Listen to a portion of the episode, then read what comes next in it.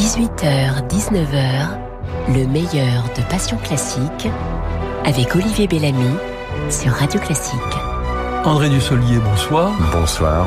Très heureux de vous recevoir dans Passion Moi Classique à l'occasion de Novecento hein, Oui. qui se passe au théâtre de la Porte Saint-Martin, ce texte magnifique d'Alessandro Barrico qui a été adapté, qui est du sur-mesure, qui est une pièce aussi très monologue très musical avec des musiciens sur scène, nous en parlerons dans un instant, mais tout d'abord la radio. Vous avez André Dussolier une vraie voix, hein, ce qu'on peut appeler une voix. Et je crois que la radio, c'est un médium qui vous plaît aussi beaucoup. Ah, beaucoup.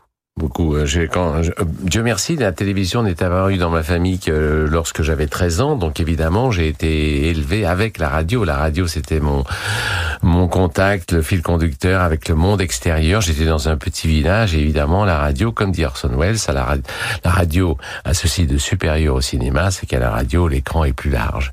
Et donc évidemment, on imagine plein de choses quand on écoute. Alors je- j'écoutais de tout, les commentaires, les euh, que ce soit, mais même les, les reportages sportifs et, et du coup je pouvais me représenter des choses. J'avais l'impression que l'imagination, pour le coup, c'était vraiment en effet euh, ce que ça, ça, ça confirme ce que dit Orson Welles, qui lui a fait croire à des milliers d'Américains que les Martiens débarquaient. et ben vraiment, on s'imagine les choses quand on entend la radio. Il m'est arrivé d'ailleurs de faire de la radio, d'enregistrer des émissions dramatiques.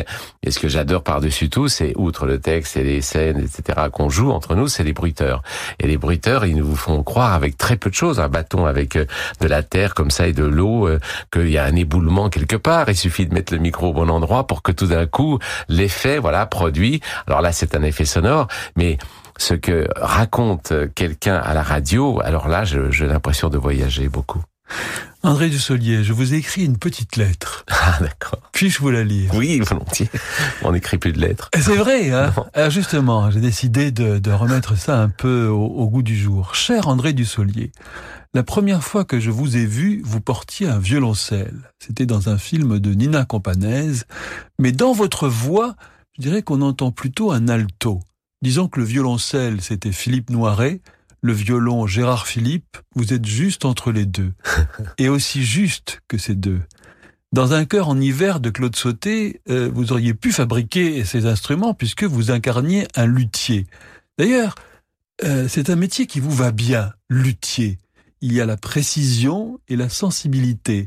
Artisan et inquiet, perfectionniste, sûr de son métier et toujours un peu intranquille. La passion aussi, mais feutrée, sans excès, comme dans votre nom, du Solier. On sent l'élégance, la distinction, quelque chose d'instable aussi. Il vous a fallu du temps, j'imagine, pour arriver à être banal, ce qu'on demande aux acteurs d'aujourd'hui, parce que vous dégagez quelque chose d'original, de discrètement original, André Dussolier. Quelqu'un qui voudrait se fondre dans la foule, mais qui n'y arriverait pas tout à fait. Une sorte d'aristocrate qui voudrait se mêler au peuple sans y parvenir complètement.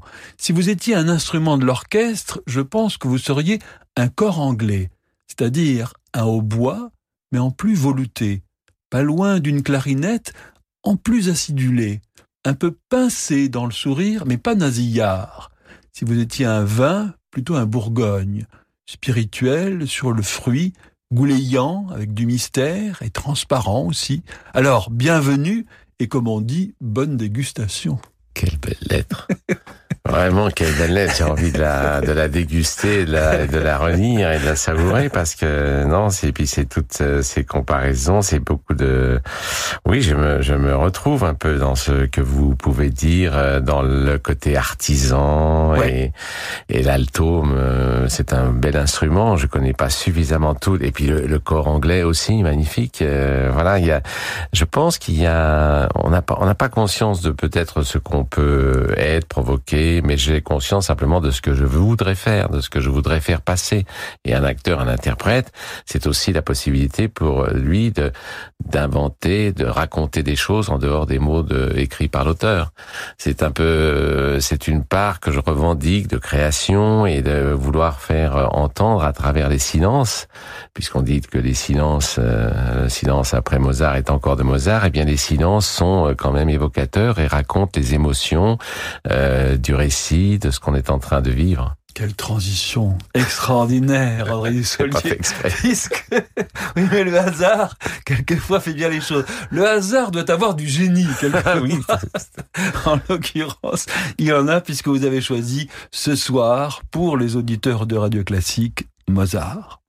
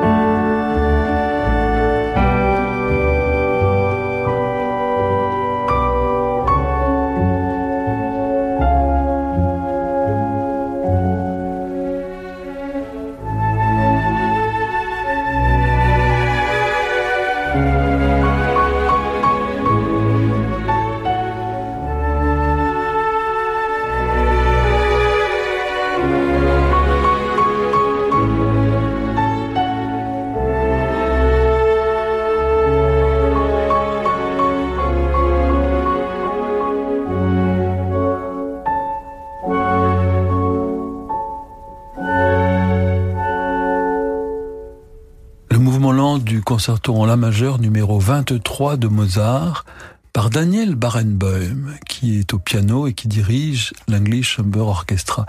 Vous êtes sensible aux interprétations, euh, André Dussolier? Alors, je suis euh, plein de lacunes quand il s'agit de musique parce que je n'arrive pas. Il faudrait que j'écoute une œuvre avec euh, plein d'interprétations pour pouvoir juger des différences. C'est vrai que lorsque j'entends noir et blanche ou que je lis ça sur la partition, je me dis mais où est la place de l'interprète qui fait que euh, je comprends bien qu'une noire n'a peut-être pas forcément la valeur chez l'un et tout ça une question de proportion, de rythme personnel. Mais après tout, je viens de parler du travail de l'acteur. Je pense que c'est exactement la même chose pour l'interprète, euh, pour un chef d'orchestre ou pour un interprète aussi. Oui, c'est vrai en musique. Mais, mais c'est plus mathématique, j'ai l'impression. Alors c'est pour ça que je n'ai pas fait l'effort peut-être suffisant pour voir un petit peu comment on peut euh, interpréter différemment euh, ce concerto de Mozart. Ou que j'entendais là, où j'adore, en fait, ce qui me touche énormément, c'est le mélange de la légèreté et de la gravité.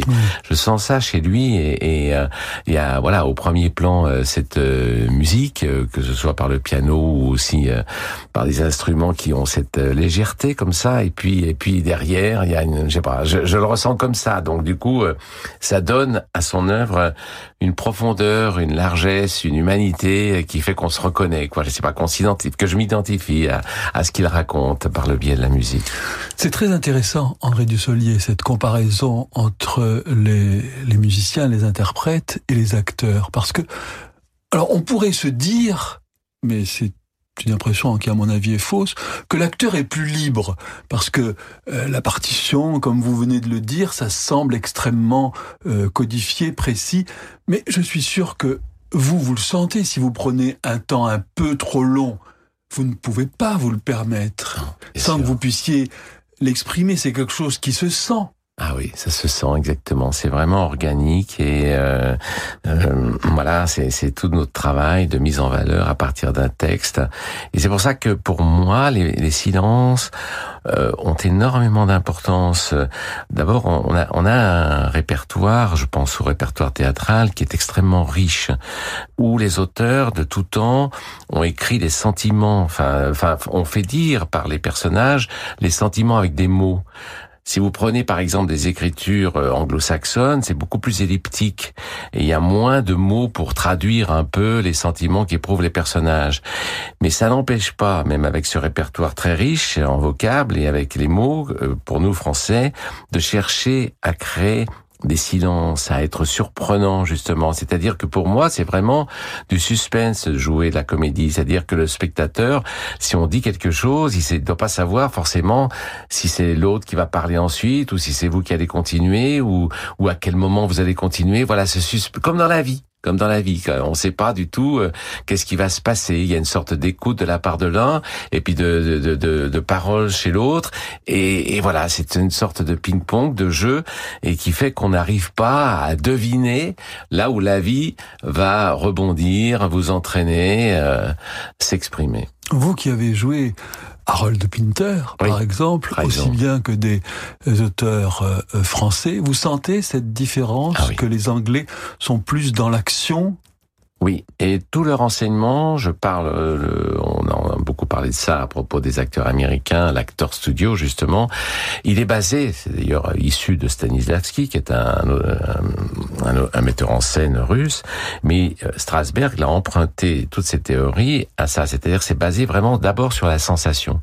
Et je, je l'ai ressenti quand je suis arrivé au conservatoire, c'est qu'au début, nous, euh, et l'enseignement qu'on recevait de, de, de, grands acteurs comme Louis Georges Chamara pour ma part, eh ben c'était des grands acteurs, mais qui voilà, je sais pas, ils avaient les mots à leur disposition, ils mettaient les, les mots en valeur, tandis que chez les Anglo-Saxons, il n'y a pas tant de mots que ça, donc on est obligé surtout de rendre prioritaire le sentiment qu'on exprime, et ensuite le mot est là pour faire continuer ou faire comprendre l'histoire qu'on raconte. C'est vraiment le dernier signe, le dernier élément, mais on doit nous spectateurs pouvoir lire à travers un visage de l'acteur ce qu'il est en train d'éprouver.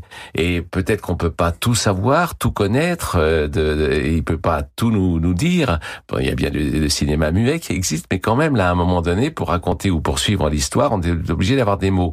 Mais vraiment, ces moments où l'acteur euh, éprouve les choses, eh ben, ma foi, il n'y a pas forcément besoin de mots. Et donc, dans notre travail, c'est ça, c'est une sorte d'équilibre à trouver entre le silence et les mots. Donc, le sens des mots, en poussant un peu le bouchon euh, un peu loin, André Dussolier, on peut arriver à quelque chose de très musical, c'est-à-dire que le sens soit moins important et que ce soit exactement ce qui se passe à l'intérieur et qu'on dise confiture de fraises, camembert ou euh, je sais pas moi n'importe quoi, eh bien finalement ça n'a pas trop d'importance du moment que ça passe, que quelque eh chose passe. Il y a une très très bonne euh, comédie de Jean Tardieu qui s'appelle Un mot pour un autre où justement il s'amuse à mettre des mots qu'il compose à sa façon et les mettant dans la bouche euh, des acteurs, mais les acteurs vivant une situation très identifiable pour le spectateur, qu'ils disent radis, pervenche ou euh, jaune d'œuf, on comprend vraiment ce qui se passe et ce qui se dit entre eux.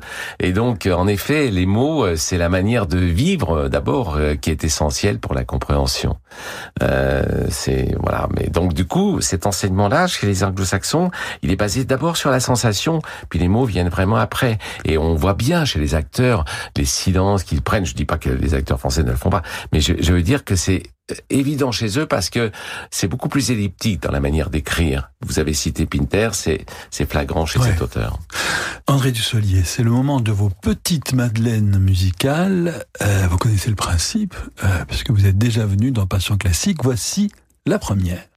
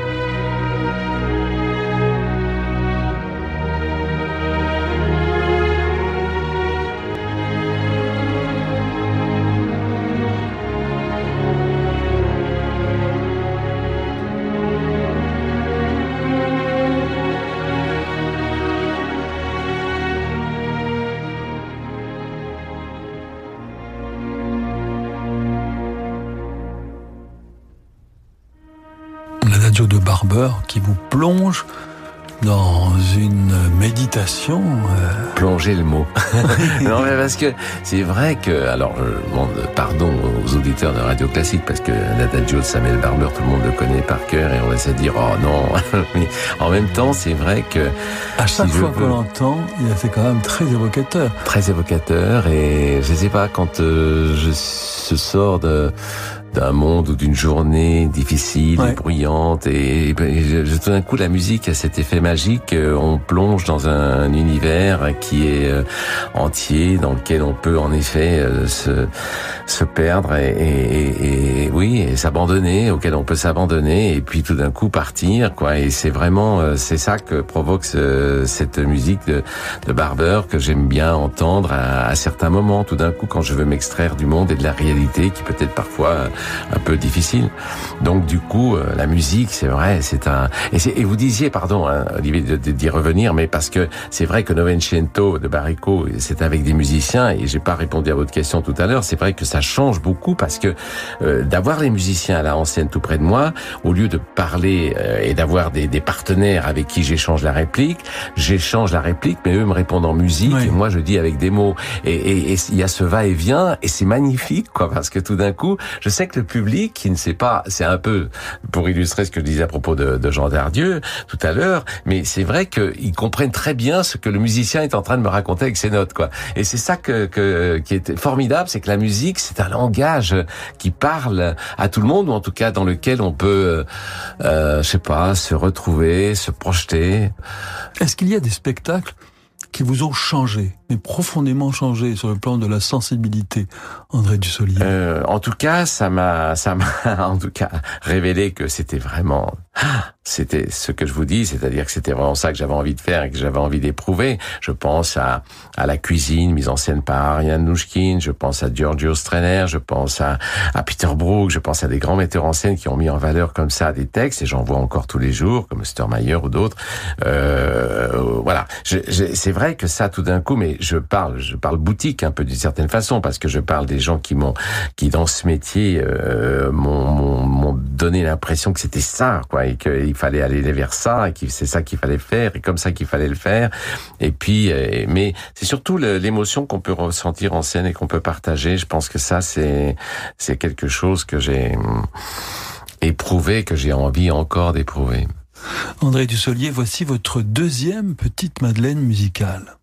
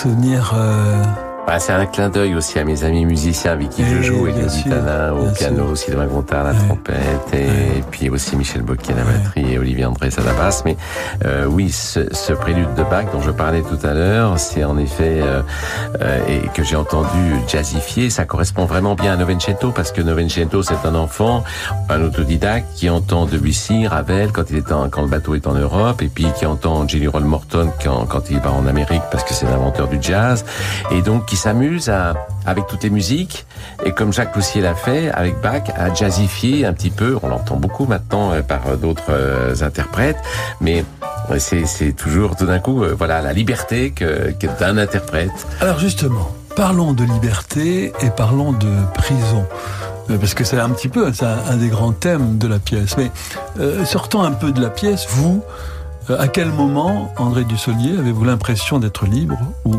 qu'est-ce qu'il vous faut pour euh, vous sentir libre et à quel moment vous vous sentez prisonnier? Ah, ah, voilà, ah, bah, c'est une très bonne question.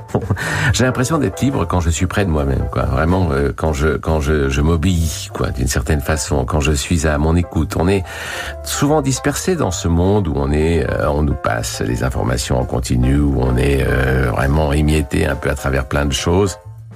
Et, de multiples activités. Et tout d'un coup, quand on est près de soi, quand on est à l'écoute, j'ai l'impression d'avoir, de retrouver ma liberté. Par contre, je la perds dès que je suis avec les autres.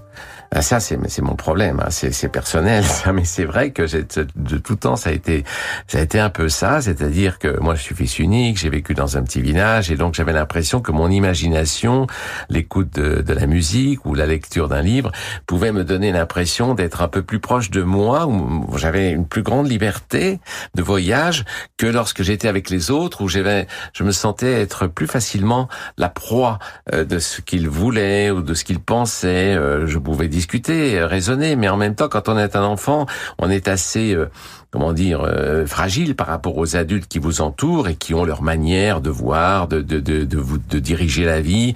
Et tout ce qu'on a envie, c'est d'acquérir sa liberté et de trouver euh, sa propre personnalité. Quoi. Donc du coup, on a, on a de cesse de retrouver les choses qui sont dans l'enfance et qu'on a dû enfouir. Parce que j'ai l'impression que vous êtes tellement bien élevé que vous pourriez vous faire bouffer. Ah oui, facile, facilement, facilement. Oui, bien sûr. Et alors le, le drame, c'est que j'ai je, je, suis né dans la solitude, donc du coup, évidemment, euh, j'ai tendance euh, à m'y retrancher, même si, même si j'adore le contact, le discours, le, le, rapport avec l'autre, mais ça peut, euh, ouais, quelquefois, il faut que je trouve l'équilibre entre ce besoin de, de, de, solitude et puis et puis l'échange avec les autres. Mais mais en effet, je peux être dévoré tout cru, moi. Mais ce dont je parlais tout à l'heure, dans être cette, cette inquiétude, cette intranquillité, c'est quelque chose qui est aussi en vous. Oui, oui, oui, parce que bah, de tout temps, depuis toujours, là aussi, peut-être parce que c'est un peu l'avenir qu'on brandit comme une menace. Un peu. Moi, je suis né de deux familles très opposées. Euh, mon père, c'était la famille de paysans au Savoyard, un peu de moyenne montagne, qui dépendait beaucoup du climat, de l'incertitude, des saisons, du jour le jour. Donc, ça crée une sorte d'inquiétude dont j'ai hérité. Et puis ma mère, alors c'était la fantaisie citadine, etc. Donc, c'est une sorte d'alliage.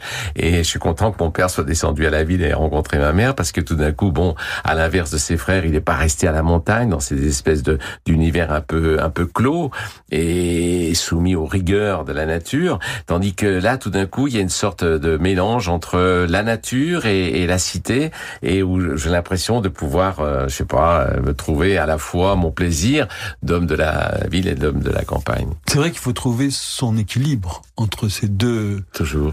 Et c'est pas toujours facile. Non, c'est pas toujours facile et euh, je j'aime bien euh, pouvoir euh, être proche de, de, mes envies et de les suivre. C'est ça aussi peut-être le privilège quand on fait le métier de comédien, c'est qu'on a l'impression de pouvoir plonger d'un univers à l'autre, être dans l'univers du cinéma, d'un metteur en scène qui raconte fatalement des choses d'aujourd'hui et puis d'être dans un autre univers, de jouer des personnages totalement opposés. Donc c'est vrai que ça vous donne un sentiment de, de de liberté là aussi, peut-être de voyage, de ne pas être ancré dans la même position euh, toute une vie. Est-ce que la routine vous fait peur? Oui. Oui, oui. La routine, la répétition. Même quand je joue une pièce, euh, comme c'est le cas avec Novecento depuis 2014, donc ça fait beaucoup de représentations. On en est à la, on a dépassé les 300 présentations. Eh bien, là, là c'est ça qui nous menace. C'est ça. Tous les soirs, jouer la pièce. Il faut absolument pas euh, se laisser piéger. C'est la grande euh, menace pour l'acteur par le mécanisme, par la répétition. Il faut surtout pas être dans, sur une autoroute, quoi. Il faut vraiment être comme si on entrait en scène And. Et qu'on plongeait dans l'inconnu, euh, dans le vide. Euh, il y a cette phrase de Dubillard à laquelle je pense souvent, euh, faut se lancer dans le vide sans réfléchir. Si vous vous apercevez ensuite que vous avez oublié votre parachute, tant mieux. C'est alors que vous ferez vos preuves.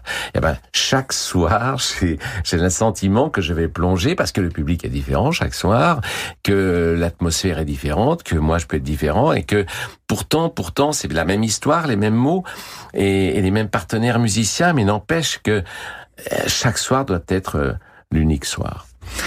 André Dussolier, c'est le moment d'une page de publicité et nous nous retrouvons très vite pour la suite de votre programme.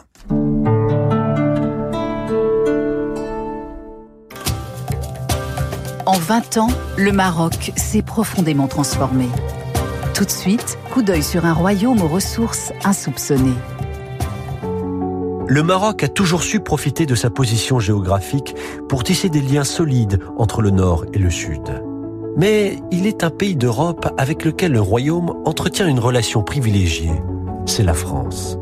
De l'autre côté de la Méditerranée, l'Hexagone est depuis longtemps son principal partenaire commercial et touristique. Les relations entre les deux États ont toujours été fortes.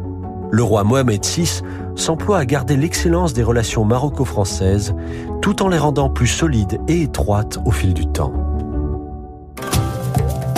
Moderne, enraciné, dynamique, inspirant, le Maroc change. Retrouvez les réalisations et les faits marquants du Royaume du Maroc sur vicenal.com. Renault Occasion, c'est aussi de l'électrique. On voulait vous faire écouter ceci. Ce silence vous est offert par Renault Zoé d'occasion. 100% électrique, silencieuse et accessible à partir de 59 euros par mois, hors location de batterie. Tout le monde va passer à l'électrique. Zoé Life, 3 ans, 25 000 km, LLD 37 mois, premier loyer de 3100 euros ramené à 600 euros après déduction prime à la conversion. Si Accordiac offre sous condition de mise au rebut prolongée jusqu'au 31 décembre 2019, voir Renault.fr. Et si vous mettiez de la lumière dans la vie d'un enfant, d'une femme ou d'un homme qui vit dans la nuit? En transmettant tout ou partie de vos biens à la Fédération des aveugles de France, par un legs, le don d'une assurance vie ou une donation, vous offrez aux aveugles l'espoir de voir un jour leur vie changer. Pour soutenir les aveugles de France, contactez Anna Pereira au 01 44 42 91 96 ou connectez-vous sur aveugledefrance.org. Fédération des aveugles de France, la citoyenneté, ça vous regarde.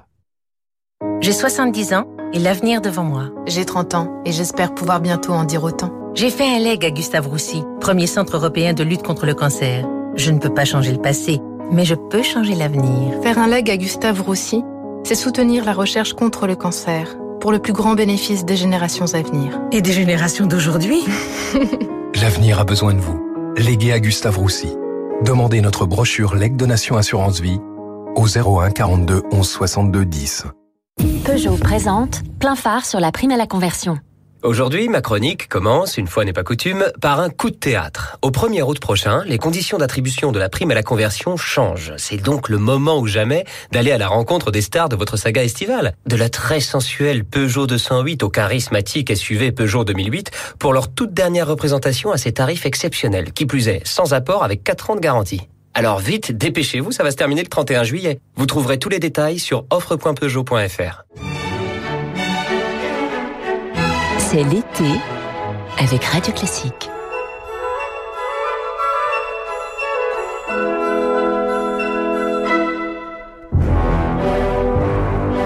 « 18h, 19h, le meilleur de Passion Classique avec Olivier Bellamy sur Radio Classique.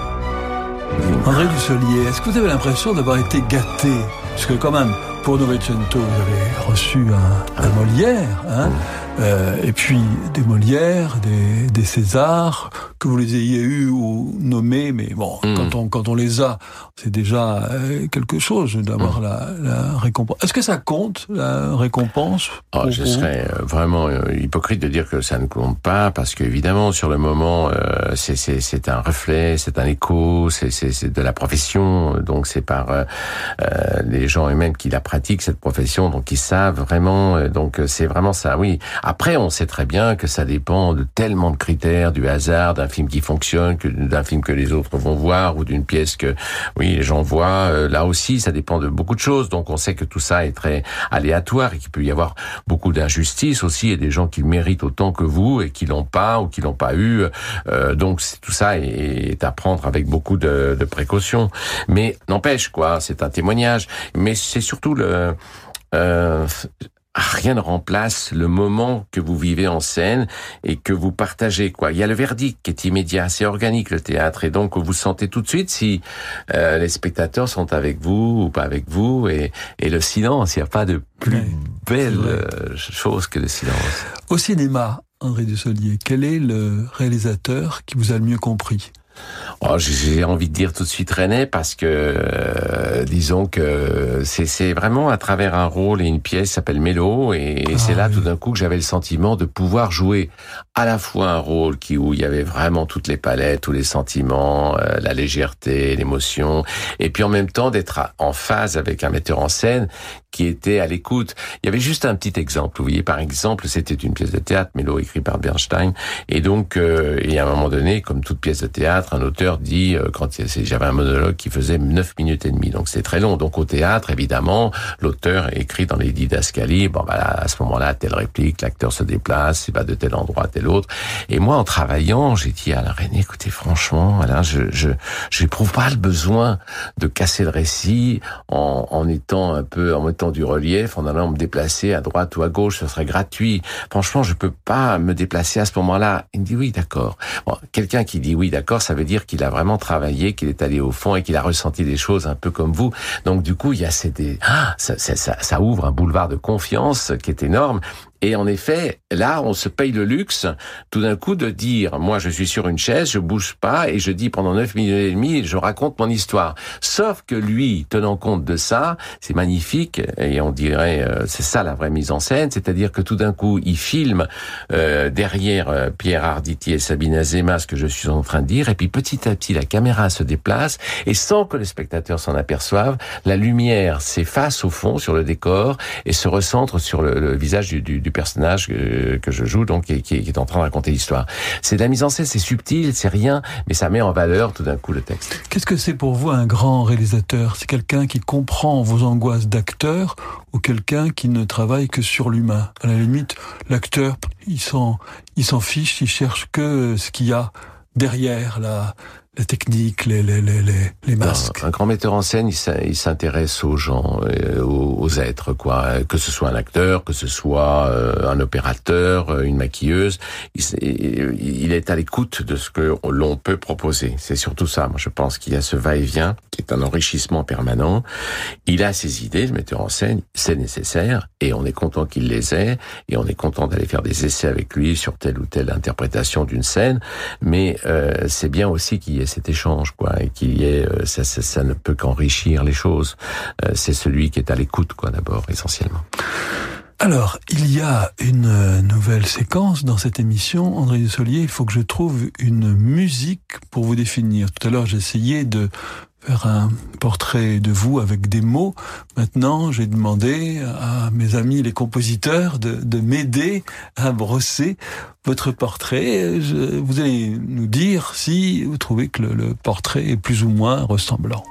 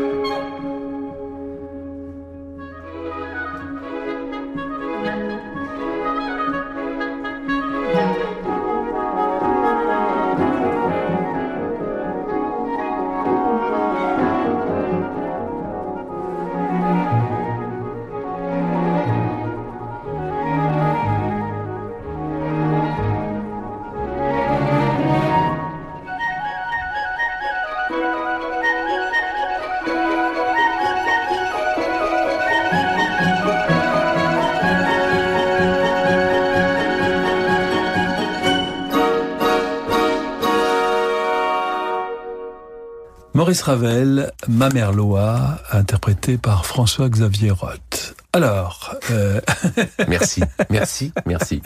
Non mais c'est beau parce que vraiment euh, c'est joli de faire un portrait avec euh, la musique et les œuvres euh, parce que voilà c'est un peu je retrouve un peu c'est en écho vraiment avec ce que je fais avec Novecento au théâtre. Mais mais parce que la musique je vous ai dit tout à l'heure remplaçait les mots. Mais là ce qui est beau c'est que moi j'ai l'impression d'avoir vécu un peu en cage. Cage confortable et pas dorée mais enfin confortable. Et tout d'un coup j'ai toujours rêvé d'aller butiner. Je pas pas m'empêcher de penser que cette musique là de Ravel, euh, je pense tout de suite, je vois tout de suite un papillon, quoi, parce que je, je, je, je n'avais qu'une que de cesse d'aller butiner, d'aller à droite, à gauche, de sentir, de passer. Puis le, moi, dans le papillon, il y a quelque chose que j'aime bien. Il doit y avoir une spécialité de papillon. Il faudrait que je me renseigne un peu plus auprès des spécialistes, mais qui les éphémères qui naissent le matin et qui meurent le soir. Et c'est un peu ça. Je dis pas que j'ai pas la mémoire de ma vie et de ce que j'ai vécu, mais quand même, il y a quelque chose qui fait que chaque matin, j'ai l'impression que le monde, oui, je de renaître et que le monde se, se redécouvre et que tout est possible à chaque journée. Et donc, il y a quelque chose qui est lié à ce papillon qui euh, volette de fleur en fleur et qui, euh, sur son jardin, là. En tout cas, il y a quelque chose quand on vous connaît et d'ailleurs quand on vous entend, là, euh, parce que à l'écran, vous pouvez donner cette image de, de distinction, de, mm. de, d'acteurs racés comme mm. ça, qui, euh, qui est dans la maîtrise. Et quand on vous entend, il y a une vivacité. Ah oui, oui, Il y a une grande vivacité. Et je suis content d'avoir choisi cette euh, musique où il y a comme ça une grande vivacité. Comme le, le, papillon, il y a c'est comme ça qui qui volette. Hein, qui, oui, c'est hein. ça, c'est ça, c'est ça. Je sais pas si je dois ça aux racines maternelles qui viennent, qui ma mère s'appelle Bozzetto, et donc ça vient un peu d'Italie. C'est un Italien, il a fait des ah, recherches, qui a suivi Napoléon et qui s'est arrêté en Haute-Savoie. Et, et, vous savez qu'il y avait une tradition quand on était enfant et qu'on venait de naître, les parents ou euh, les grands-parents ne pouvaient pas toujours surveiller le bébé qui était dans le berceau, donc on l'emmaillotait pour éviter qu'il, euh, je sais pas, il se fasse euh, à travers les barreaux du berceau des choses un peu graves ou des accidents, etc. Donc on, on l'emmaillotait comme ça, bras et jambes. Et donc je pense que j'ai dû être extrêmement frustré et que j'ai eu que de cesse une fois que j'ai grandi de pouvoir me libérer de toutes ces ces bandelettes quoi qu'on dont on entourait les enfants, les bébés. Et, et c'est vrai que les bras ou la ou la ou c'est pas seulement les bras, mais c'est c'est aussi la voix, c'est aussi le, le plaisir, c'est la joie. C'est vrai que le, le monde. Euh, alors je devrais mesurer mes propos parce que il est il est difficile pour beaucoup de personnes, mais il y a il y a une joie aussi qui vient de la beauté du monde, de la joie d'être en vie qui fait que, en effet, euh, on a envie d'en profiter de la vie. André Dussolier, quand vous avez un personnage à jouer, comment vous trouvez la clé? Par exemple, Staline. Hmm. Euh, vous êtes quand même, j'espère pour vous, très loin. très loin, très loin. et physiquement et psychologiquement. alors, est-ce que vous vous dites, bon, je le fais, et puis tant pis, on verra bien, et puis de toute façon, c'est ça va être le metteur en scène qui va ou alors Comment? Qu'est-ce ah que? Je mets en garde ceux qui m'ont proposé Staline. Déjà, je leur dis mais vous êtes fous. Euh, je ressemble pas à Staline. Pourquoi pensez-vous à moi? Et c'est vrai que quand même, je les ai peut-être alertés sur mon envie, mon plaisir de jouer des personnages tout à fait différents. Moi, je suis né en, tant qu'acteur au moment où les acteurs américains se métamorphosaient d'un rôle à l'autre, où on ne les reconnaissait pas, quoi, quasiment. Et je trouvais que c'était ça vraiment le plaisir de, de jouer la comédie. C'était de jouer des personnages tout à fait différents. Alors quand on me propose Staline, c'est un défi incroyable. Pacino disait j'ai plus de mal à jouer un personnage qui est proche de moi qu'un personnage qui est très éloigné. Et c'est tout à fait juste. Donc là, dans Staline, il y a tout à composer. Mais il faut d'abord que ça corresponde. C'est pas une question de maquillage seulement, c'est une question aussi d'interprétation. Et les éléments qui me permettent de travailler Staline sont peu nombreux. Ce sont des enregistrements de ses discours, mais dans sa manière de se comporter, de regarder d'un œil assassin la personne qui lui amène un verre pendant son discours et il qu'il l'amène pas au bon moment. Euh, c'est cette manière d'être euh, terrible, d'être aussi fatigué d'ailleurs, de plus pouvoir tenir d'un pied sur une, sur l'autre et d'être toujours euh, dodelinant comme ça. Tout ça, c'est des enfin pas d'éthique, de comportement, en tout cas une manière d'être qui fait qu'on l'adopte petit à petit. Cette manière aussi d'être un peu cabré en arrière, d'avoir l'œil comme ça un peu bridé, assassin. Donc du coup, après il y a les maquilleurs qui rentrent en scène et, et c'est tout un le, le danger, c'est toujours de surjouer. Quand on quand c'est un personnage tellement loin, on dit oh là avec tous les millions de morts, alors vous vous le chargez comme ça d'une chose, alors qu'on peut très bien, quand on est Staline, tuer un million de personnes sur un battement de cils. Hein. Ah ben il est d'autant plus impressionnant qu'on ne le voit pas venir, le coup, où, voilà, c'est la, violence de cet homme. C'est vrai qu'il il parle pas avec une voix euh, très très forte. D'ailleurs, euh, ouais, non, non, c'est incroyable. Donc c'est une manière d'être qui est euh, d'une grande densité, d'une grande force, d'une grande violence. c'est ça. Il faut, il faut se concentrer. enfin, c'est la densité qu'il faut trouver. Exactement, la densité. La densité, c'est tout ça. C'était le point de départ, la voix, la manière de sentir les choses. Oui. La musique, ça vous vient plutôt de votre père ou de votre de mère ma mère, De votre ma mère. mère qui écoutait beaucoup et toutes les musiques après tout, beaucoup de musique et toutes les musiques. La musique classique d'abord en priorité, mais mais aussi euh, toutes les musiques. Alors euh, les chansons, euh, tout ce qu'il pouvait enten- entendre à, à toutes les époques. Quoi? Quoi par exemple? Vous vous souvenez de... Euh, moi, j'ai évidemment été bercé par euh, les chanteurs comme Brel, Léo Ferré, euh, Brassens, bien sûr, euh, ou Aznavour. Enfin, voilà, toutes les chansons, vraiment, c'était ça. Brel, et je l'aimais beaucoup Brel parce que ça avait, euh, quelqu'un qui euh, était aussi un comédien, un interprète formidable, et puis qui avait cette, euh, puis il était l'auteur aussi. Donc ça, ça me parlait beaucoup. Je voyais l'auteur et puis l'interprète en même temps, et donc il allait très très loin, quoi. C'était et, et pour lui aussi, c'était une douleur d'aller en scène. Et, et mais on n'avait pas l'impression quand on le voyait. Il explosait, hein, il vivait jusque vraiment. euh, Et peut-être en est-il mort, je ne sais pas, mais il, il allait, il consumait sa vie de façon euh, vraiment sans concession. Les variations Enigma, Nimrod, euh, Delgar. Oui, c'est encore un, un morceau de musique que j'aime beaucoup et que j'entends quelquefois euh, parce que, enfin, je sais pas, c'était là, c'est difficile pour moi d'être rationnel et d'expliquer euh, mieux que je préfère que ce soit les les auditeurs de radio classique qui l'entendent et qui le retrouvent.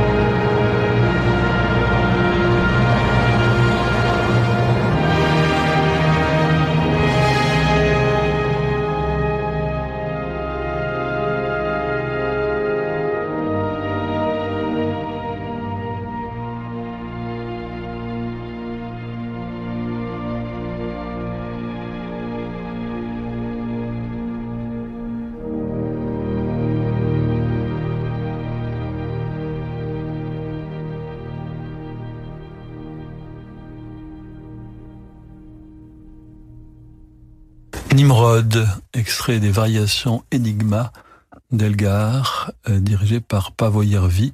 Question de baccalauréat, André Dussolier, pour terminer cette émission. Quel est, pour vous, le sens de la vie? S'il y en a un ah oui, là, euh, le sens de la vie, le sens de la vie.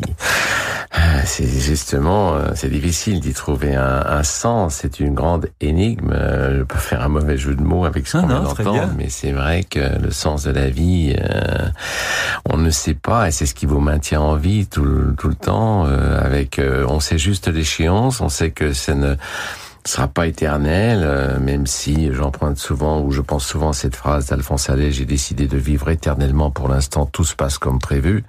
Euh, N'empêche que j'ai l'impression, j'ai peur que de pas pouvoir euh, faire ou entreprendre toutes les, tout ce que la vie vous offre euh, et vous permet de, de vivre. Euh, mais en même temps, bon, tout ça, il doit faire partie de, de la grande horloge euh, ou l'horloge personnelle qui fait que je pense qu'il y a une adéquation entre ce qu'on a envie de faire, ce qu'on est capable de faire, ce que votre corps vous permet de faire. Et euh, après, euh, après le sens, j'espère qu'on aura peut-être une petite explication à. Mais c'est intéressant cette phrase d'Alphonse Allais. Hmm. Vous avez la conscience du temps. Enfin, je veux dire que le temps vous est compter ou vous avez l'impression plutôt que bah, j'ai vécu comme un papillon souvent, et, là le coton ne comptait pas. Je pouvais le dépenser. je dis pas que je m'en veux aujourd'hui de l'avoir dépensé comme j'ai dépensé. J'avais besoin de vivre ça librement, légèrement. Mais je, je, je, je pense toujours à, à, Proust qui euh, tout d'un coup, euh, enfin voulait écrire sa grande œuvre, et puis il était oisif, il avait de l'argent, il allait dans les salons, il discutait avec les gens, et donc il prenait le temps euh, et puis tout d'un coup, un jour, en descendant l'escalier, son genou fléchit. Et tout d'un coup, il se dit, mon corps ne va pas être à la hauteur de l'œuvre que je veux écrire. Il rentre chez lui, il s'enferme, il tapisse les murs euh, de liège, de Flaoui de liège, etc. Et il écrit jusqu'à sa mort. Donc il y a bien quand même à un moment donné un déclic qui fait que on est conscient du temps peut-être intérieur qui nous reste. Euh, quand on est oisif, quand on butine comme un papillon, ben c'est qu'on se, on a besoin de ça et que votre corps ou votre tête vous l'accorde, vous avez besoin. Et puis après, quand d'un coup euh, les taux se resserrent et que l'horloge euh, vous annonce l'heure, ben il faut se, faut se presser pour faire ce qu'on a envie de faire et aller à l'essentiel. Merci André Dussolier d'être venu ce soir dans Passion Classique et merci aux auditeurs pour votre fidélité. Merci à notre réalisateur Yann Lovray. Vous pouvez réécouter cette émission sur notre site internet radioclassique.fr. Je vous donne rendez-vous demain à 18h en compagnie d'un comédien formidable qui est aussi mélomane, Claude Aufort. Bonne soirée à toutes et à tous sur Radio Classique.